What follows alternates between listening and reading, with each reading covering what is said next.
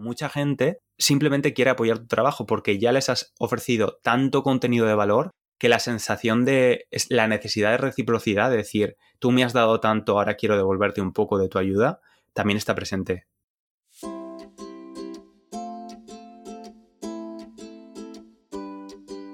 Hola, soy Laura Orzaiz y me encanta hablar de marketing, redes sociales, mindset y todo lo que hay detrás del fascinante mundo del emprendimiento.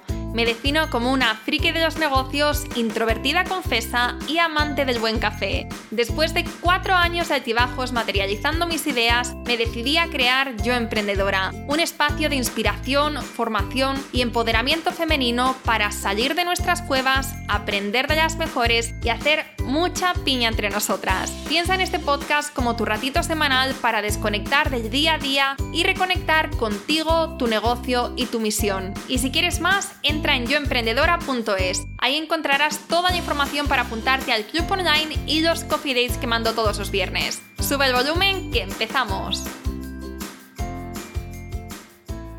No sé si lo sabías, pero hasta hace relativamente poco yo era profesora de español para extranjeros. Era un trabajito ideal porque no solamente me permitía tener tiempo para trabajar en mis proyectos, sino que también al ser online lo podía hacer desde cualquier parte del mundo. Enseñar español, la verdad es que nunca fue mi pasión y de hecho yo soñaba con el día en el que pudiera dejarlo todo y dedicarme plenamente a mis proyectos. Y aunque parece que esto fue hace mucho tiempo, mi última clase de español la di en febrero del 2020, o sea, nada más lanzar el club hace un año y medio más o menos. Te cuento esto porque con el tiempo y con perspectiva me he dado cuenta que podría haber creado un negocio rentable y un negocio escalable en este nicho con un modelo que no dependa de mí con clases en directo, con clases uno a uno o con clases grupales, que al final es lo que de, lo que siempre he huido, no de lo de vender tiempo por dinero. Pero hay veces que estamos tan metidas en lo que estamos haciendo en el día a día que no vemos otra forma de hacer las cosas y nos empeñamos en mirar afuera y empezar eh, nuestros proyectos en nichos completamente desconocidos. Nuestro invitado de hoy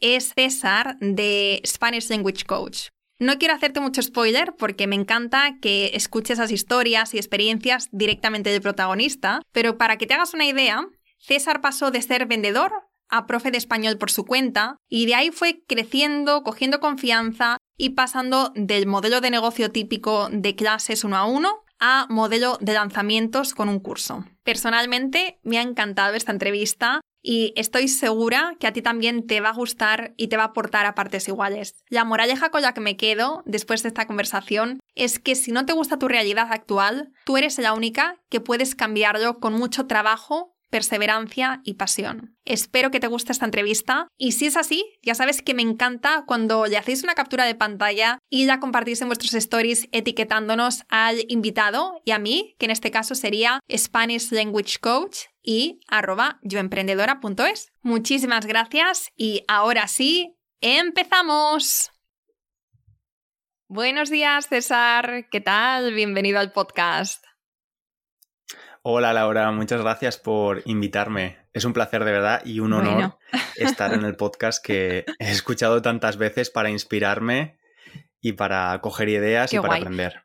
Así pues yo estoy muy contenta de tenerte por aquí porque no sé si sabes que yo también fui profesora de español durante bastantes años y, mm, y está, bueno, cuando te descubrí, porque me escribiste por Instagram, creo, o algo así, em, vi todo lo que hacías, vi lo mucho que te movías en YouTube, en Instagram, que tienes una gran comunidad, tienes un membership también, y me quedé pensando, y de hecho lo hablé con mi chico, dije, joder, qué pena eh, bueno, también hay tantas posibilidades, tantas cosas que podemos hacer ¿no? en, en, nuestra vida, pero en el momento en el que yo estaba dando las clases, lo único que pensaba era en cuando un proyecto me funcionase para poder dejar las clases. Y entonces siempre era como mi, ¿no? En plan, me gustaba enseñar, pero siempre era como algo pasajero para mí. Y cuando te descubrí dije, joder, sí que hay, o sea, eh, hay muchas opciones, ¿no? Más allá de lo que conocemos como el modelo tradicional de enseñar uno a uno, de dar clases en una escuela, sino que hay un mundo de opciones ahí fuera. Entonces, por eso me hace mucha ilusión hablar contigo para que nos cuentes qué es lo que haces, cómo has llegado a, este modelo de negocio. Em, bueno, y todas estas cosas que vamos a ir desvelando hoy en esta conversación. Así que, ¿qué te parece si empezamos por, el punto en el que ahora mismo estás? Luego ya tiramos para, para atrás y entramos en profundidad en estos temas. Pero cuéntanos ahora mismo qué es lo que haces, cuál es tu modelo de negocio y sí, en el punto en el que te encuentras ahora mismo. Pues sí, Laura, efectivamente, con, en, el, mundo de la enseñanza del español como lengua extranjera, que es en, la industria, en el sector en el que yo me muevo, hay muchas más posibilidades aparte de dar clases particulares, dar clases privadas. Y es en el punto en el que me encuentro ahora. Ahora yo ya he dejado de ser profe eh, particular o profe privado y lo que hago es vender un curso online para estudiantes de nivel intermedio eh, y, este curso lo compra parte de la comunidad que tengo en el podcast, en Instagram y en, en YouTube. Vale, o sea que tienes un curso y de, a, partir de ese curso ya puedes enseñar a muchas personas en vez de tener que estar... Vale.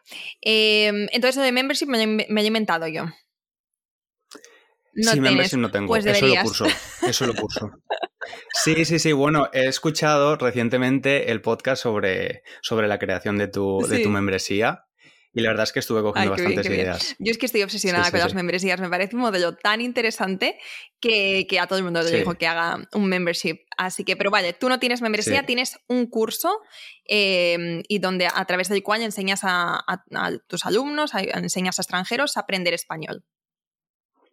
Efectivamente, yo empecé eh, un poco como tú, o sea, yo no, no, no vengo de, del mundo de los idiomas, yo empecé, estudié Administración y Dirección de Empresas en la universidad, trabajé durante ocho años en ventas, en desarrollo de negocio y en la última etapa en marketing digital, pero en 2017 llegué a un punto que dije, bueno, hasta aquí, eh, este mundo corporativo no es el mío, es como me sentía en ese momento y, dije, tengo que hacer otra cosa. Me mudé a Londres con mi chico y estuve como varios meses pues leyendo libros sobre cambio de carrera profesional, eh, haciendo talleres sobre pues eso, qué, cuál era mi pasión, descubrí que no tenía realmente ninguna pasión en concreto. Em, y mi chico, que, es, que también hizo un cambio de, carrera profesional, él era abogado y se, hizo profesor de latín y griego antiguo, imagínate el cambio, me dijo, ¿y por qué no enseñas español? Y yo que ya había enseñado, ya había hecho de, profe particular en, mi etapa en la universidad, sabía que me gustaba enseñar, que tenía paciencia y dije, bueno, pues voy a, voy a intentarlo, ¿por qué no? Así que bueno, me formé para convertirme en profesor de español como lengua extranjera y empecé a crear pues una, cartera de, de estudiantes a los que pudiera enseñar tanto de forma presencial aquí en Londres donde vivo como de forma online. Eh, pero muy pronto me di cuenta de que me gustaba mucho enseñar, que me gustaba la enseñanza, que quería ser cada vez mejor profesor, pero que al mismo tiempo estaba limitado porque sabía que no quería ser profesor en un colegio, por ejemplo, donde sí que hay una, una organización, una jerarquía y te puedes convertir en jefe de departamento o en director. Pero yo estuve una semana en un colegio en Londres y dije, esto no es para mí prefiero eh, mi libertad y mi organizar mi, mi, jornada laboral y demás. Así que decidí que la única forma de poder eh, progresar en mi carrera como profesor era crear un negocio donde dar clases de español no fuera la única fuente de ingresos. Y em, lo que hice fue pues, empezar a crear una comunidad, escogí el, nicho de estudiantes de español de, nivel intermedio y eh, empecé con el podcast. El podcast fue lo, que primero, lo que primero hice hace dos años ahora, en septiembre de... hizo dos años. Y poco a poco, pues eh, el podcast fue creciendo. Eh, luego en Instagram, mucha gente, la mayoría de gente que está en Instagram es porque viene del podcast y lo mismo en YouTube, pero es principalmente el podcast donde se concentra la mayor parte de la audiencia. Y como digo, parte de esa audiencia que consume el contenido gratuito, les gusta, eh, pues después deciden cuando abro las puertas, cuando abro las inscripciones para el curso, que es el contenido premium, pues deciden inscribirse. Y es actualmente el modelo de negocio. Vale, ya sé, entonces ahora ya sé por qué pensaba que tenías un membership, porque como hablas de abrir puertas, que eso se hace mucho en las ah, membresías, entonces yo pensaba que, era pues un tipo, tipo una escuela, que, tienes, pues como la que tenemos en el club, donde abrimos X veces al año, ¿vale? pero entonces tienes tú un modelo de... Luego vamos a hablar de lanzamientos porque me parece también muy interesante, pero mm, hablando más ¿no? de estos comienzos, de...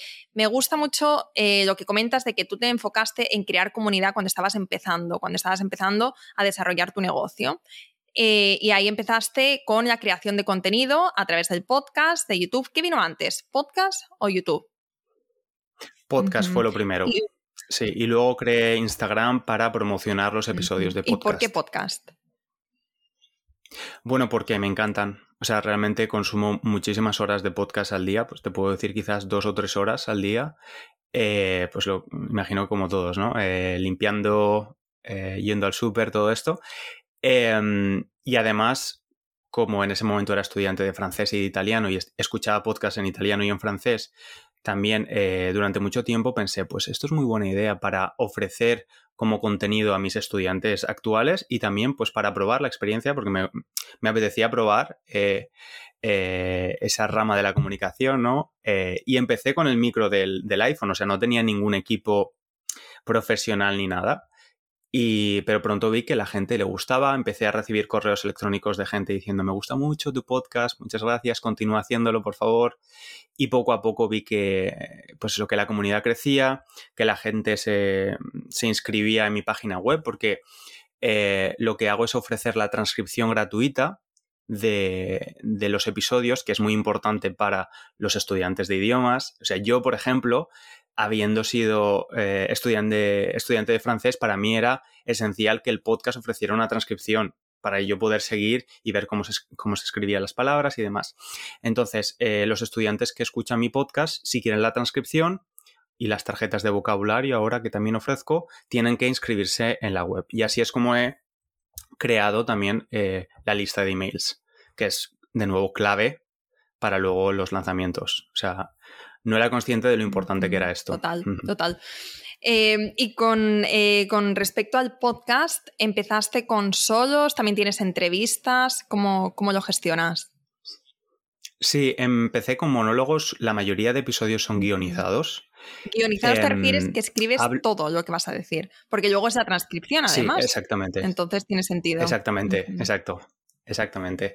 Entonces, hablo eh, un poco la diferencia del podcast frente a otros podcasts que existían en ese momento, es que no hablo de gramática, eh, simplemente hablo de los temas principales son la vida en España, eh, la sociedad española, historia de España, pero también temas que me interesan o que yo tengo algún interés en ese momento y digo, bueno, voy a investigar un poco y aprovecho y luego creo un episodio de podcast. O sea, así por ejemplo, hace unos meses cuando estaba la polémica sobre la ley trans en España, pues dije, pues es que no tengo ni idea.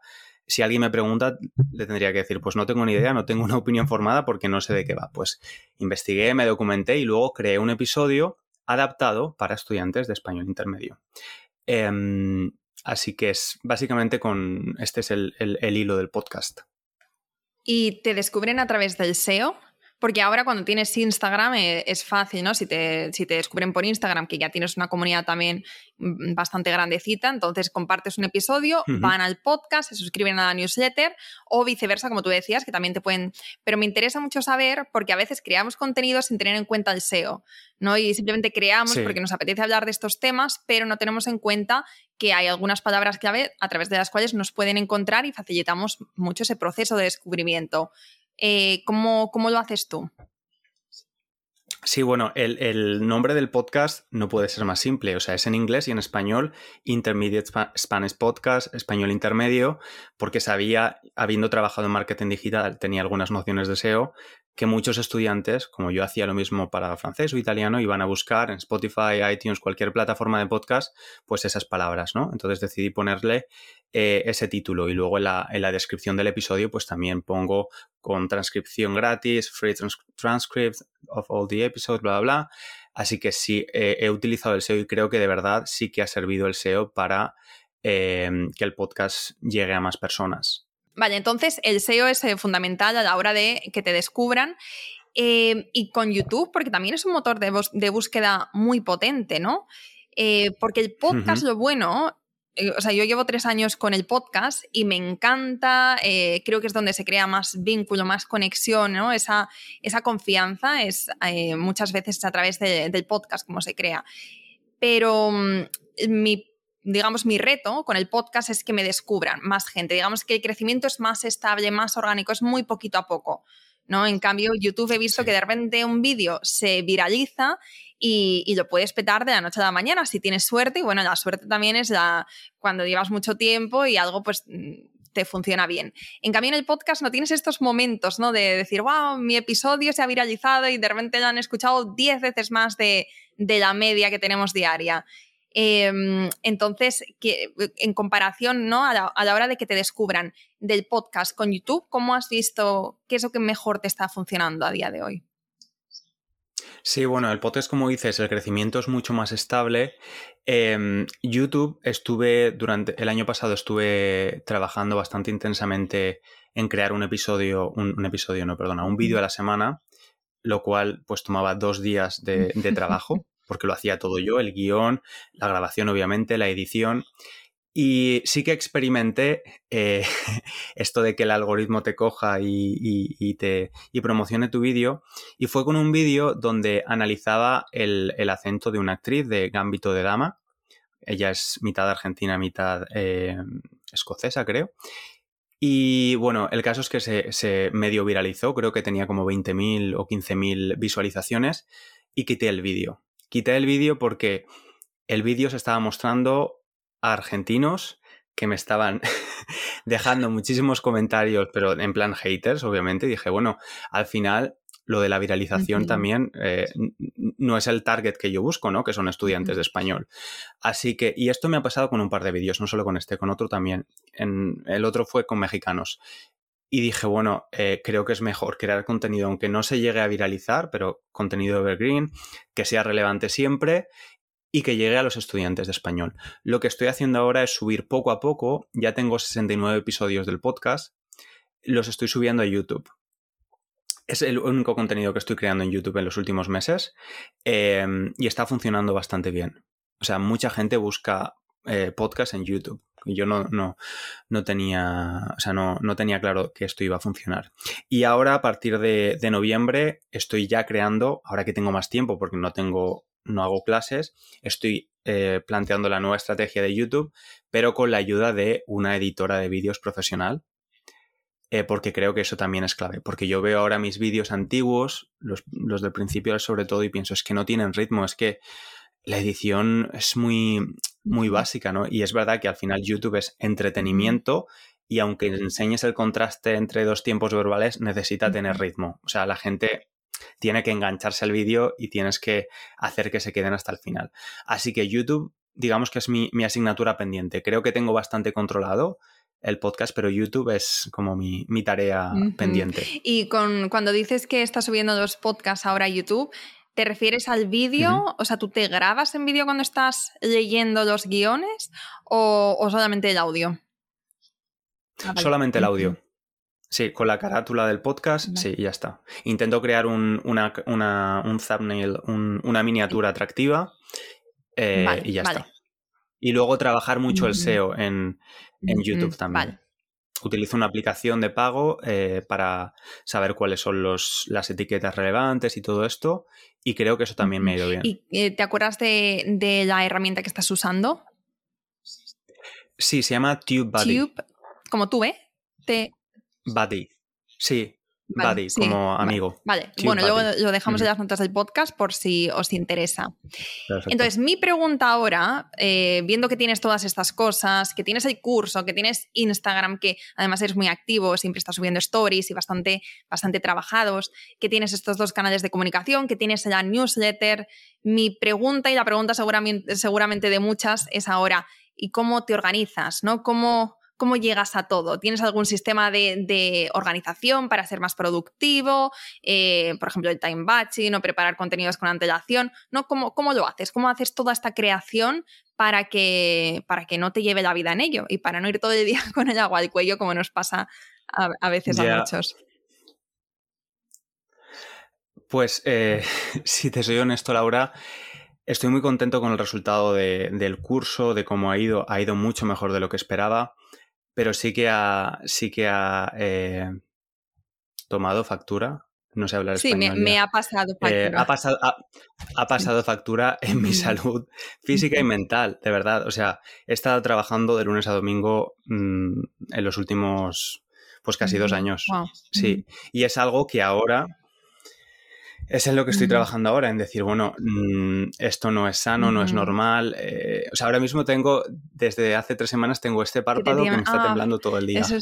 Bailando. A mí me pasaba hace poco también lo tenía y a Chris, que también es emprendedor, también le pasaba hace también unos meses y era como, ¿qué me pasa? Que mi párpado de repente tiene vida propia y es por el estrés, por mirar tanto una pantalla, o sea, hay muchos factores, pero exceso de trabajo, 100%. Sí, sí, sí, 100%. Entonces, ahora que por fin he conseguido, porque al final en los últimos dos años he invertido mi tiempo porque no tenía dinero, sí he invertido muchísimo tiempo. Ahora que he conseguido em, crear algo de beneficio con, con la venta del curso, estoy invirtiendo en que otras personas me ayuden, delegar lo que otras personas pueden hacer y pueden hacer mejor. Pues ya te digo, voy a empezar a trabajar con una editora de vídeo. Eh, acabo de, acordar una colaboración con una, con una, profesora de español para que me ayude eh, de forma regular, o sea, ya no una cosa puntual, sino de forma regular con la creación de contenido. Em, un chico también me ha estado ayudando creando los posts de Instagram en, los momentos en los que yo iba más, eh, más arriba de trabajo. Entonces, poquito a poco ir delegando porque soy consciente de que la única forma de escalar el negocio, el proyecto y que siga para adelante es mm, yo teniendo pues al menos un día de descanso y, delegar las cosas que otras personas pueden hacer muchísimo mejor que yo. Pero en cuanto a la organización que me pregunta, sí que he aprendido en los últimos dos años algunas cosas que me han ayudado a, pues eso, a ser más productivo. Trabajar por las mañanas, o sea, yo soy una persona de mañanas. Yo a partir de las 4 o 5 de la tarde ya eh, voy, voy para abajo. Entonces, eh, mi chico sale de casa a las 7 de la mañana para, para, ir a su trabajo, me voy con él y a las 7, que ya está abierta la cafetería, empiezo a trabajar a las 7 de la mañana, hasta la 1 más o menos. Y esas son mis horas más productivas y prácticamente ya hago una jornada de trabajo hasta la una. Luego como en casa y hago pues dos o tres horas más. Eh, algo que estoy haciendo en los últimos meses que me ha ayudado muchísimo es cronometrarme mis tareas y las divido en, tareas de, producción y de estrategia. Entonces la producción es pues responder emails, responder eh, a dudas de los estudiantes del curso, eh, crear episodios de podcast, todo esto la estrategia es pues hacer un curso de copywriting para anuncios, eh, hacer un curso de funnels, em, pensar en la estrategia de YouTube, por ejemplo, hacer una lluvia de ideas de lo que va a ser el, nuevo lote de vídeos que quiero crear a partir de noviembre. Porque me daba cuenta de que al final estaba invirtiendo todo mi tiempo en producción, producción, producción, pero no había apenas estrategia o era eh, bastante improvisada y tampoco tenía tiempo para, invertir en ni tiempo ni dinero realmente en, eh, en aprender cosas nuevas. Entonces ahora pues he cambiado la perspectiva y estoy centrando mis esfuerzos en la estrategia y en aprender lo que no sé. Esto es muy importante y muchas veces cuando entramos en la rueda de crear contenido es que se nos olvida la parte estratégica. Bueno, no es que se nos olvide, mm. sino que es que no, a veces no tenemos tiempo, no, no lo priorizamos. Em, y bueno, eh, es que todo lo que estás diciendo ahora mismo me siento completamente identificada, incluso lo de trabajar en cafeterías. Eh, veo que tenemos muchas cosas en común, eh, pero lo de trabajar mm, siete días a la semana y estar, bueno, llegar a un punto en el que te das cuenta de que no puedes seguir así, porque aunque tu, tu negocio esté creciendo, no, no es la vida al final que quieres tener, ¿no? Y no es algo sostenible pero hay mucha gente que no, o sea, me gusta hablar de estas cosas y me gusta normalizarlo porque es que muchas veces tenemos que pasar por esta fase del negocio donde trabajamos muchísimo y donde eh, nos quedamos sin vida, básicamente, para, después tener hmm. el, negocio que queremos. Y me da la sensación de que hmm. en Instagram, muchas veces en las redes sociales, como que demonizamos esta, ¿sabes? Como que eh, hablamos de una forma muy contundente de lo que no se puede hacer, ¿no? Como no puedes trabajar eh, siete días a la semana, no puedes hacer esto, no puedes hacer lo otro. Y claro, y eh, eso está genial. O sea, entiendo que a largo plazo no se puede hacer, pero también entiendo, porque yo he pasado, porque yo he vivido durante muchos años, Chris también y muchos emprendedores que conozco también, que es que hasta llegar a ese momento en el que tienes un equilibrio en tu vida, tienes que pasar por, por, momentos duros. Y seguro que hay muchas chicas ahora mismo y chicos escuchándonos que dicen, yo estoy ahí y me siento identificado y me encanta ver que no soy el único y que hay luz también al final del túnel. Sí, sí, sí, sí. Es que, eh, a ver, también es un aprendizaje, pero es que como digo, en mi caso mm, tampoco había otra opción. Es decir, si yo quería realmente crear comunidad y pues hacer un podcast, hacer YouTube, eh, tener una comunidad en Instagram y no tenía, y era solo yo, la única opción era invertir tiempo, mi tiempo. Eh, pero obviamente no es sostenible en el largo plazo. Lo puedes hacer pues en hasta que empiezas a generar beneficios y ahí es cuando dices, vale, pues ahora tengo que invertir en formación, tengo que invertir en ayuda. Eso sí, lo, o sea, lo tenía clarísimo, que en el momento que empezara a generar beneficios con, con el curso, iba a empezar a invertir en mi negocio, ni criptomonedas ni nada de esto, en mi negocio, porque si funciona, pues em, darle, darle más gasolina. Exacto. Me estoy acordando mm, eh, cuando estaba empezando yo emprendedora, que llevaba yo creo que mm, cuatro o cinco años ya emprendiendo, bueno, pero este ya fue como el último proyecto que he desarrollado y como daba clases de español durante cuatro o cinco horas al día, me tenía que levantar a las cinco de la mañana para grabar podcast o para editar podcast, pero mi horario empezaba a las cinco de la mañana. Eh, y no había otra mm. manera, y es como tú dices, es que lo único que tenía era mi tiempo y realmente tampoco tenía mucho tiempo, entonces tenía que sacarlo de, donde fuera, pero me daba cuenta de que era la única manera de, de conseguir algo. Entonces, eh, bueno, hay veces que tenemos que también ser creativos con, nuestra vida, con nuestro horario, hacer, ser muy flexibles y, también siempre tener presente que, por qué lo estamos haciendo, básicamente, ¿no? Como cuál es eh, el negocio, cuál es la vida que, queremos conseguir y no perder nunca ese foco porque los momentos duros llegan. Eh, pero yo creo, y ahora nos cuentas tú, pero a mí, en mi, en mi caso particular, lo que hizo que no tirase la toalla después de fracaso tras fracaso y momentos muy difíciles y penurias económicas era justamente el saber por qué lo estaba haciendo, ¿no? El saber qué estaba persiguiendo y ver que no había ninguna otra manera de llegar a ese punto en mi vida, que la vía convencional no estaba hecha para mí. Entonces, esa, ese mi, para qué era lo que hacía que me mantuviese eh, firme en todo momento con, mi propósito. Cuéntanos tú eh, qué, qué, ha sido lo que, lo que te ha animado a seguir eh, aún, ¿no? con todos estos momentos donde dices que estabas saturado y que incluso tu salud mental estaba, se estaba viendo perjudicado. Sí, pues yo creo que ha sido una combinación de, pues lo que dices tú, saber que ya había trabajado durante bastantes años en entornos corporativos y sabía que no era para mí. Em, con, este proyecto yo sentía que lo que hacía tenía de verdad un significado y es que recibir a diario emails de oyentes del podcast sobre todo diciéndoles pues lo que les ha ayudado o lo que les ha hecho reflexionar sobre X tema eh, o sobre lo identificados que se sienten conmigo, sobre alguna experiencia personal que he compartido, pues es que ha sido la combinación de ambas cosas, de saber que realmente no había plan B o que sí que había plan B pero que realmente no quería volver a él y luego además sentir que de verdad, pues eso, que estaba creando una comunidad y que la gente estaba conectando conmigo y eso te prometo que es mucho más satisfactorio que incluso el beneficio económico. Es que eh, hace unos meses iba al día, pero al día de decir, me quedan 200 libras para pasar esta semana, así que tengo que tener cuidado eh, lo que compro, con lo que compro. Eh, y ahora que tengo, estoy un poquito más relajado a nivel económico, no me siento más feliz porque ya, o sea, es la satisfacción de decir, ostras, lo que estoy haciendo a la gente le gusta y le sirve y le ayuda y no sé, eso era muy satisfactorio y eso creo que es lo que de verdad me, me, siguió empujando. Y por supuesto ahora, o sea, en, ese momento tenía unos miedos que era pues que no funcionara el curso, que luego la gente no lo comprara.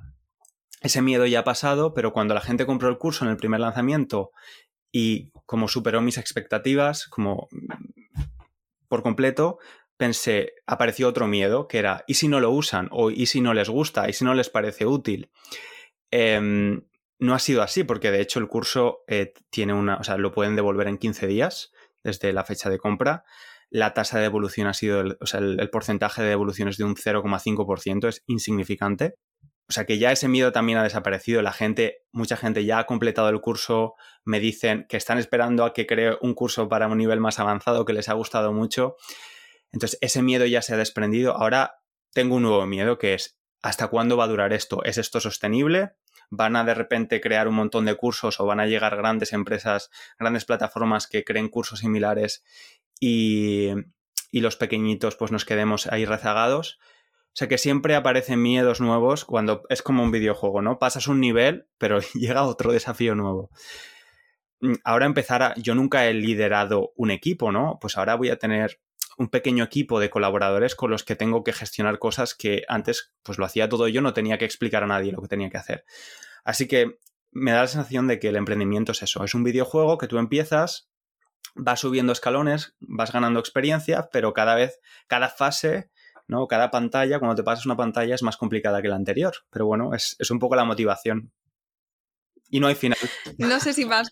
Y no hay final, exacto. No sé si más complicada, sino que siempre tenemos, eh, siempre tenemos retos por delante. Porque cuando estamos empezando podemos pensar que cuando consiga vivir de esto ya todo, todo bien, todo solucionado. Y luego cuando llegas a, como tú decías, esa fase del juego, tus expectativas, tus, em, ¿no? Como tus objetivos van creciendo, nunca se mm. estancan, pero porque somos emprendedores, no somos, no hemos venido aquí para conformarnos, sino para siempre seguir creciendo, creando, viendo qué más, ¿no? ¿Qué más podemos conseguir? Y también esto es algo que em, irás viendo que también hay que saber controlar porque si no puedes estar con este eh, continuo, eh, ¿cómo se dice? Me está saliendo en inglés. Inconformismo, ah. inconformismo quería decir. Eh, como eh, ser una persona eh, que no te conformas y que siempre quieres más y que tienes un lanzamiento muy bueno, pero tú quieres llegar al siguiente, ¿no? O quieres, tienes una cifra de ingresos que, quieres conseguir, pero lo que ganas ahora mismo está muy bien. Y no disfrutar de lo que, de lo que vas teniendo en cada momento, eso es un.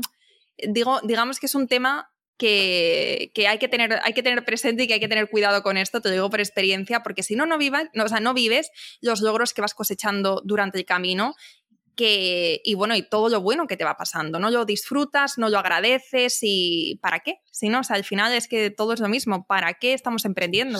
Emprendemos para ser más felices, ¿no? Emprendemos para, para ayudar a los demás. Y si vemos, como tú dices, si vemos que esa ayuda está, eh, que estamos ayudando, que estamos mejorando la vida de los demás, que, ¿no? Que todo esto lo estamos haciendo, entonces al final... No, no, pero entiendo perfectamente lo, que quieres decir. De hecho, me siento ya un poco así, porque, o sea, mi objetivo era mm, reducir, ni siquiera dejar de ser, eh, dejar de dar las clases, sino reducir el número de clases y, acompañar, pues, eh, los ingresos con los del curso. Pero eh, viendo que el curso fue tan bien, pues decidí dedicarme plenamente a la creación de contenido gratuito para seguir atrayendo a nueva audiencia al contenido de, pago, ¿no?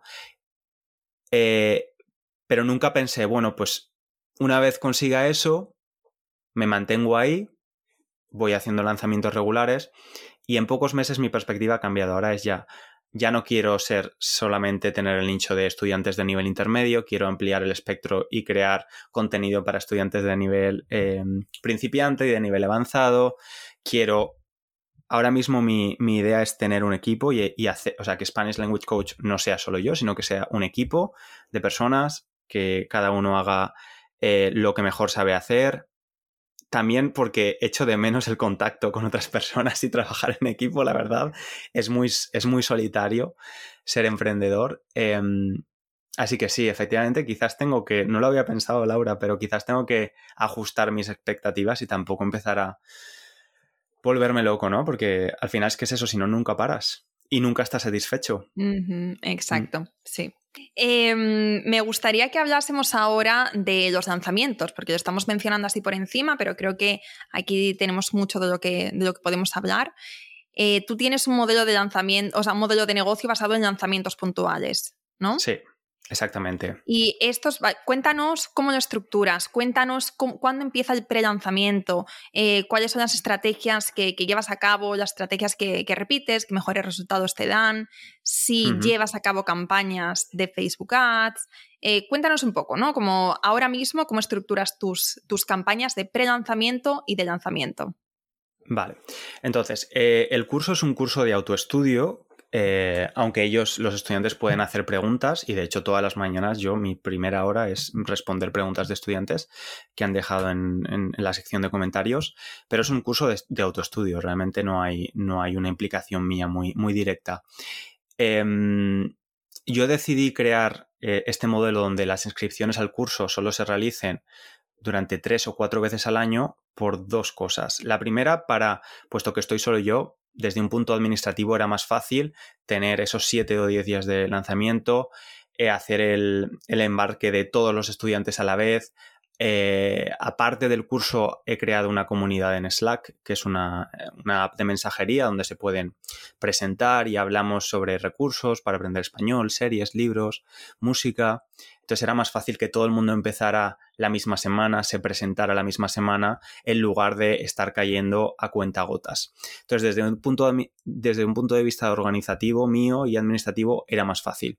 Y además es cierto que se crea una cierta sensación de urgencia. Si, por ejemplo, el último lanzamiento lo realicé a mitad de septiembre, dije, bueno, te puedes inscribir ahora al curso o, si no, en el futuro, en 2022. Y efectivamente ahora si alguien se quiere inscribir al curso, lo tiene que hacer en 2022. Se puede apuntar a la lista de espera. Entonces, esta sensación de urgencia, al final somos seres humanos, em, genera que las personas pues quizás decidan hacerlo en, el momento en el que saben que las inscripciones están abiertas. Por eso es muy importante tener eh, la lista de emails, porque durante esa semana envío varios emails de recordatorios. Eh, algo que me ha funcionado muy bien ha sido uno de los últimos emails que envío antes de cerrar el lanzamiento es en el asunto del email, ¿quieres que hablemos? ¿Te apetece hablar conmigo? Y les envío una, un enlace a Calendly para que reservan 15 minutos para hablar conmigo en Zoom. Entonces, eh, pues siempre la semana de lanzamiento tengo como a lo mejor 30 llamadas de 15 minutos con estudiantes pues que no están seguros si el curso es apropiado para ellos o si tienen el nivel adecuado. Y yo, muy honestamente, porque eso es algo que tenía muy claro desde el principio, la honestidad es la mejor inversión a largo plazo, especialmente si quieres crear más cursos. Les digo, pues mira, el curso no es para ti porque tienes un nivel más avanzado que el nivel del curso, o si es para ti, o, o no es lo que buscas, porque tú lo que buscas es prepararte para un examen de certificación y no tiene nada que ver con la estructura del curso. Eh, entonces, yo creo que simplemente el hecho de decir a la audiencia, ¿quieres que hablemos? Es cierto que, porque mi audiencia no es gigante, tengo la opción de, poder pues, hablar con muchas personas esa semana. Pero creo que simplemente el hecho de darles la opción a hablar contigo ya crea también una sensación de confianza. De decir, César no tiene nada que esconder, ¿sabes? Porque podría hablar con él si, quisiera. Eh, si compro el curso, lo puedo devolver si no me gusta. Mm, tengo 15 días. Es que, de hecho, de las personas que lo han devuelto, algunas de ellas casi han completado el curso y luego lo han devuelto. Que no sé si. Bueno, pues siempre, va a haber personas así, no pasa nada. Eh, pero saben, o sea, hay que mostrar total transparencia y seguridad de que el producto es que es bueno, que les va a gustar y que en el caso de que no les guste o no es lo que esperaban, pues que lo van a poder eh, devolver. Eh, algo que hago en el lanzamiento también es estar bastante presente en redes sociales, en, Instagram sobre todo, durante la semana de lanzamiento, pero también las semanas antes del lanzamiento para que el algoritmo pues intente eh, dar un poco más de visibilidad. Y también en el podcast, en el primer lanzamiento que hice, los tres, creo que fueron los tres episodios anteriores al primer lanzamiento, todos tuvieron que ver de alguna forma con el curso pues en uno hablé de la, eh, de la repetición en eh, la enseñanza de idiomas. Entonces luego dije que el curso, una de las claves del curso era la repetición, ¿no? Eh, es decir, de alguna forma estás dando contenido de valor y información de valor a los estudiantes, independientemente de que, de que vayan a comprar el curso o no, pero ya les estás como calentando para eh, cuando llegue el momento del curso decir, bueno, todo esto que te he estado contando, que te he recomendado, independientemente de si compras el curso o no, mm, lo puedes poner en práctica con el curso estructurado, 10-15 minutos al día para practicar español. Eh, y luego el storytelling también. O sea, de hecho, el, creé un episodio de podcast el día que lancé el curso por primera vez que hablaba, o sea, el, episodio se llama Español Ágil, que es el nombre del curso, y expliqué por qué había creado el curso, eh, mi experiencia con cursos de inglés similares que me habían ayudado mucho. Así que creo que esas han sido un poco las claves de, por qué mm, el curso ha funcionado bien y los lanzamientos han funcionado bien. Y también porque la gente, y es algo que obviamente tienes que trabajar con el tiempo, creo que la gente confía en mí. ¿Sabes? Y, es, un feedback que me han dado ellos, ¿sabes? De César, es que mm, si hubieras hecho un curso de, yo qué sé, de vocabulario para, para doctores, quizás lo hubiera comprado porque confío en ti y quiero apoyar tu trabajo. Esto también es muy importante. Mucha gente simplemente quiere apoyar tu trabajo porque ya les has ofrecido tanto contenido de valor que la sensación de la necesidad de reciprocidad, de decir, tú me has dado tanto, ahora quiero devolverte un poco de tu ayuda, también está presente. Y es, pero es que a mí me ha pasado, es que yo me he gastado más de 300 euros en cursos con un profesor de español, de francés, perdona. Eh, yo escuchaba su podcast y yo recuerdo comprar el primer curso que costaba 150 euros y pensar, es que ni siquiera lo he pensado. O sea, es que este chico me ha ayudado tanto, me cae tan bien, me gusta tanto, que es que quiero hacer el curso porque tengo interés, quiero hacerlo y además le quiero ayudar. Sí, sí, bueno, todo lo que estás diciendo ahora mismo me parece clave. Em, para recapitular algunas de las cosas eh, que, has ido diciendo, eh, tú vas haciendo, digamos que tu pre-lanzamiento es el contenido, el contenido que vas creando. Eh, antes de una campaña eres más activo en redes sociales para que el algoritmo enseñe más tus stories, tus posts en los momentos clave. Em, también una cosa muy importante es hablar de, en nuestro contenido, hablar de lo que estamos creando, pero de una forma sutil que aporte valor. Es decir, eh, tú, hiciste un episodio donde hablabas de cómo crear, de por qué decidiste crear tu curso, pero también hablabas de como algunos de, los pilares fundamentales del curso, que también es algo que, a tus alumnos eh, o tus oyentes es algo que les viene bien y luego se conecta fácilmente con tu curso. Entonces, estas cosas como buscar como un hilo conductor Em, y claro, por eso tenemos que hacer estrategia de pre-lanzamiento, porque si sabemos que vamos a lanzar en tres semanas o en un mes, a mí me gusta hacerlo con bastante antelación, sobre todo cuando son tres, cuatro veces al año.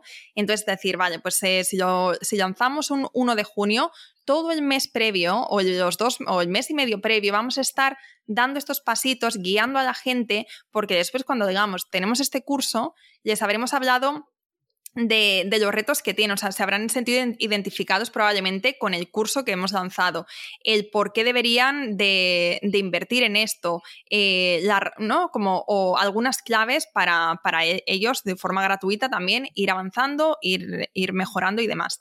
Entonces, bueno, la creación de contenido basado en un pre-lanzamiento, eso me parece súper clave em, y esto es algo que estás haciendo tú muy bien.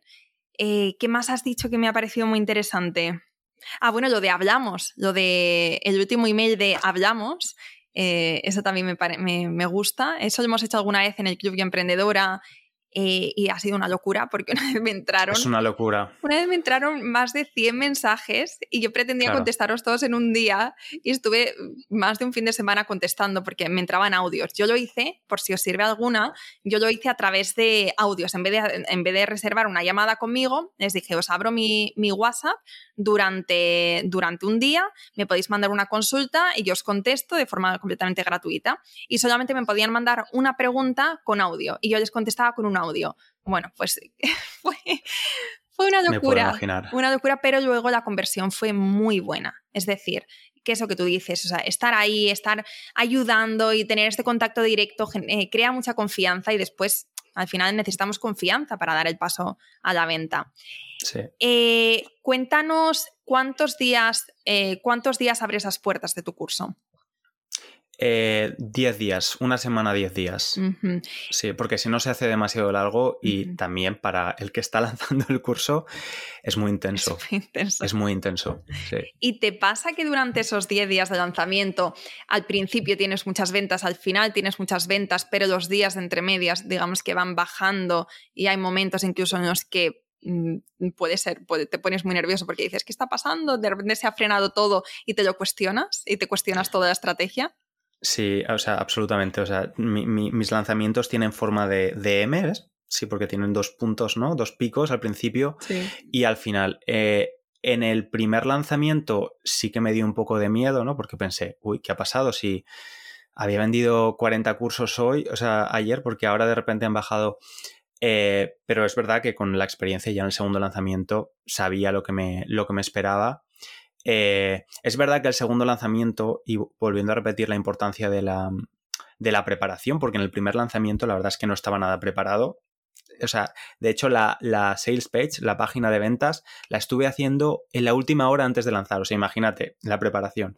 Pero en el segundo lanzamiento sí que estuvo todo mucho más preparado y también utilizando el podcast y, e Instagram como principales medios de comunicación, eh, hablando de él de forma muy diferente. O sea, el podcast de una forma más seria, más didáctica, pues eso, hablando, hablando de las claves del curso, aportando valor de una forma más seria, pero el, en, en, Instagram a mí me gusta la personalidad que le he dado a mi cuenta de Instagram, que es lo que me divierte, es hacer un poco más el mamarracho, ser más divertido y entretener.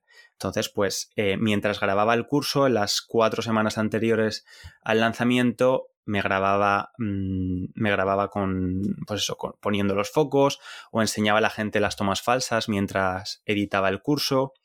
Eh, todo este tipo de cosas. O sea que también entender que, para mí es clave utilizar las, las diferentes redes sociales de, de, forma diferente. ¿no?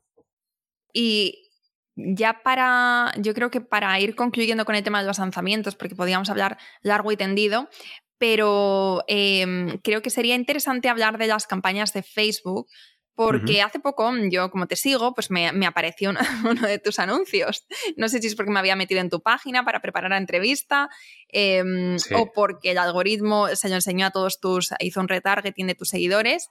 Eh, pero cuéntanos cómo, cómo enfocas tú estas campañas, si haces retargeting, si vas a gente nueva, cuánto dinero invertiste o cuánto dinero inviertes normalmente, si es la primera que haces, si has hecho bastantes y qué resultados. No sé si mides los, resultados que te llegan de, las campañas, pero cuéntanos, em, ábrenos una ventanita a cómo son tus campañas. Sí, pues la verdad es que no he utilizado muchísimo las campañas ni de adquisición de nuevos usuarios ni de retargeting. De hecho, la primera campaña de retargeting que hice fue en este último lanzamiento de septiembre eh, con un vídeo y el resultado, o sea, invertí 100 euros solamente y generé cuatro ventas. El curso cuesta 120 euros, o sea que no está mal, pero es verdad que son en una campaña de retargeting, no sé cómo de rentable se podría considerar. Pero como te digo, eh, ahora mismo que estoy en fase poniendo el foco más en la estrategia, estoy haciendo, por ejemplo, un curso sobre copywriting para anuncios, porque es algo que quiero, o sea, me da la sensación de que las inversiones que he hecho en, Facebook em, no han sido del todo rentables porque realmente he improvisado o he utilizado un copy que no era el correcto. He experimentado. A partir de este momento, cuando termine el curso y ya tenga un poco más claro eh, la cantidad de dinero que quiero invertir, quiero hacer campañas de adquisición en países donde eh, el podcast sobre todo no ha llegado, eh, no está muy presente. Es decir, la mayoría de mi audiencia viene o de Estados Unidos o de Reino Unido. Estos dos mercados suponen el 50% de la audiencia. De hecho, si te vas ahora a iTunes, a la lista de, al ranking de podcasts más escuchados de categoría de idiomas, siempre mi podcast está entre los 10 primeros de, enseñanza de español. Pero, por ejemplo, en Francia, pues por alguna razón, no sé, a los franceses no les gusta o, no ha llegado tanto. Entonces me gustaría, porque es un mercado europeo que tienen el poder adquisitivo para poder comprar el curso, eh, hacerles llegar el podcast. Así que no voy a Mm, anunciar el curso, sino hacer campañas de adquisición para estudiantes de español que quieran escuchar un podcast con transcripción, con fichas de vocabulario y todo esto. Pero ya te digo, y quiero hacer una inversión importante, probablemente no vaya a ser yo quien la gestione porque la verdad es que me resulta un poco complicado, especialmente con los últimos cambios que, se han implementado con, con el nuevo iOS y las políticas de privacidad, creo que sí que merece la pena invertir en alguien que conozca más la herramienta ¿no? de, Facebook y, luego ya ver los resultados. Así que ya te digo que lo que he hecho ha sido bastante experimental. En general, todo lo que es, todo lo que ha generado el proyecto ha sido de forma orgánica. Qué bueno, qué bueno. Bueno, aún así, o sea, para haberlo hecho tú, mm, cuatro ventas no está nada mal. Sí, sí, no está mal, no está mal. Y con 100 euros, con 100 euros que, está muy bien. Em, sí, o sea, al final es un mundo. O sea, lo de Facebook e Instagram además es que quita mucho tiempo o es una gran inversión de tiempo para empezar a entenderlo. Sí. Mm, y, puede, o sea, obviamente te puede dar un buen retorno, pero yo lo que he escuchado de diferentes expertos es que es interesante cuando vas a invertir pequeñas cantidades hacer campañas más de, de, mm, de conversión para tu newsletter, para tu base de datos, en vez de conversión, porque luego al final con la newsletter es donde tú después puedes ir seguir eh, aportándoles valor, creando comunidad y demás. Entonces, la conversión una vez está en la newsletter es más fácil, es más orgánica. Pero eh, o sea que cuando tienes pequeñas cantidades a veces pues tener como esta estrategia de base de datos puede ser interesante. Pero como te decía o sea también cuando tienes un lanzamiento y son 10 días tienes que poner ahí todos esos huevos en una misma cesta y tienes que probar tienes que probar diferentes diferentes cosas eh, vale, y también te quería hacer otra pregunta, pero como no me, las, me llegan las preguntas y no me las escribo, pues entonces me quedo un poco... Ah, se me ha ido, se me ha ido. Bueno, si vuelve, te la hago y si no, y si no, no era importante. Bueno, pues para ir terminando la entrevista, me gustaría que nos hablaras de alguna clave que hayas, eh, algún aprendizaje clave, mejor dicho, que hayas tenido en los últimos años con este proyecto, em, que digamos te haya cambiado la vida o que te haya cambiado la forma de ver ciertas cosas importantes del mundo de los negocios, porque cuando empiezas, tú vienes de, las ventas, tú vienes, vienes, del mundo corporativo y empezar a emprender, pues tienes que cambiar muchas cosas, ¿no? De mentalidad. Entonces, cuéntanos algún aprendizaje clave que te hayas llevado. Pues mira, Laura, la verdad es que aparte de lo que ya hemos hablado, de todas las cosas que me motivaban, algo que me ayudó a de verdad eh, lanzar el curso y decir yo puedo hacer esto y vamos para adelante, una de mis estudiantes eh, de español cuando daba clases privadas, eh, ella es coach y llegamos a un acuerdo porque sus sesiones eran bastante más caras que mis clases por hora, llegamos a un acuerdo y hacíamos dos, clases de español por una sesión de, de coaching. Y ella me ayudó muchísimo con la visión que tenía sobre el dinero. O sea, mi mentalidad sobre el dinero era verlo de una forma negativa o ver a la gente que generaba riqueza como gente que pues se aprovechaba de los demás o no hacía las cosas bien. Em, bueno, tenía muchas ideas, eh, muchos sentimientos encontrados sobre el dinero. Y eso fue clave de verdad para decir, eh, no hay nada de malo con querer, porque yo decía, pero ¿cómo voy a pedir yo a la gente 120 libras para que paguen este curso? ¿Sabe? O sea, es que de verdad me resultaba casi un dilema ético. Y ahora me he dado cuenta, viendo los, resultados, ¿no? Y cómo la gente está súper contenta y quiere que creen otro, quieren que cree otro curso, eh, que mi mentalidad sobre el dinero estaba completamente equivocada. Eso me ayudó eh, muchísimo y, y, creo que muchas personas, especialmente si, no sé si es porque vengo de una familia trabajadora, o sea, yo fui la primera persona en mi familia en ir a la universidad. Em, entonces, siempre hemos tenido la visión de para, ganar dinero hay que trabajar, nadie es rico eh, haciendo cosas buenas. No exactamente eso, ¿no? Pero sí pequeños mensajes que son bastante negativos que realmente no, pues no pueden caber en la mente de un emprendedor. Ahora me, ahora me, he dado cuenta, después de por fin poder generar beneficios con el curso, eh, que puedo ayudar a muchísima más gente ganando más dinero. O sea, porque ahora mi contenido es de mayor calidad, tengo más tiempo para crearlo, estoy planeando crear mayor cantidad de contenido también y ese contenido gratuito va a ser bueno para las personas que compren el curso, pero también para las que jamás comprarán ningún producto. Entonces, eh, pues sí, creo que es una, una de las mayores claves en los últimos meses para mí.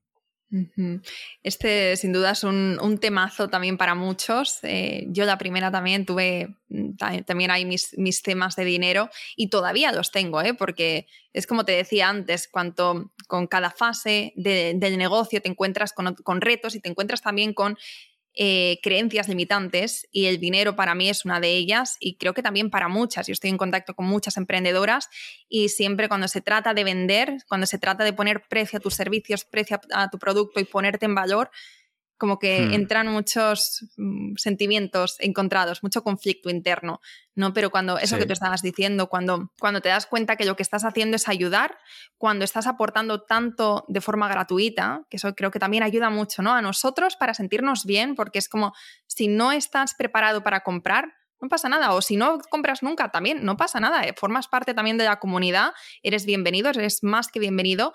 Pero si estás listo, sí, o si quieres dar un paso más en tu formación, entonces que sepas que tengo esto otro. No, pero es ponerte al servicio de los demás ofreciendo algo que tú sabes que lo vale. Y cuando sabes que lo vale, es cuando de repente eh, no, no sientes que estás vendiendo así como eh, entendemos ¿no? la concepción negativa de las ventas. Aunque bueno, tú viniendo de, de las ventas. Sí, sí, sí, sí, eh, parece paradójico, pero, pero no. Pero es que yo siempre, habiendo trabajado en ventas, siempre tenía ese dilema ético de esto, esto que estamos haciendo está mal. Bueno, a ver, he trabajado en empresas de todo tipo, entonces en algunas empresas eran un poquito más mm, no sé, más reprochable su actitud que en otras, pero em, me alegra mucho poderme haberme desprendido de ese sentimiento y de decir, no, es que lo que estoy haciendo de verdad ayuda a la gente. Y es un producto que ayuda a la gente, que les gusta, que quieren más em, y, que además que eso me permite poder crear otras cosas para todo el mundo, para quien pueda permitírselo y para quien no pueda. Exacto, mm. exacto. Bueno, pues con este gran aprendizaje vamos a ir cerrando la entrevista que me ha encantado. Eh, me gusta mucho porque transmites mucha calma. Sí, bueno, hay, eh, personas que me dicen que, escuchan el podcast eh, para aprender español para dormir. digo, ¿eso es un cumplido o eso es, un insulto? Pues sí, pero no, pero como comunicador lo haces muy bien, porque también como que transmites y a la otra persona también como que le haces bajar a revoluciones. No sé si te pasa, pero hay veces que yo hago un poco, tengo las neuronas espejo muy activadas y si hablo con una persona que es muy terremoto, yo también estoy muy ta, Y cuando hablo con una persona más calmada, también me relajo y, me encanta y me viene genial. Sí, pues genial. Muchas gracias, Laura. La verdad, estaba bastante nervioso al principio. De hecho, creo que eh, notarán que me temblaba la voz, pero ha sido una charla muy agradable.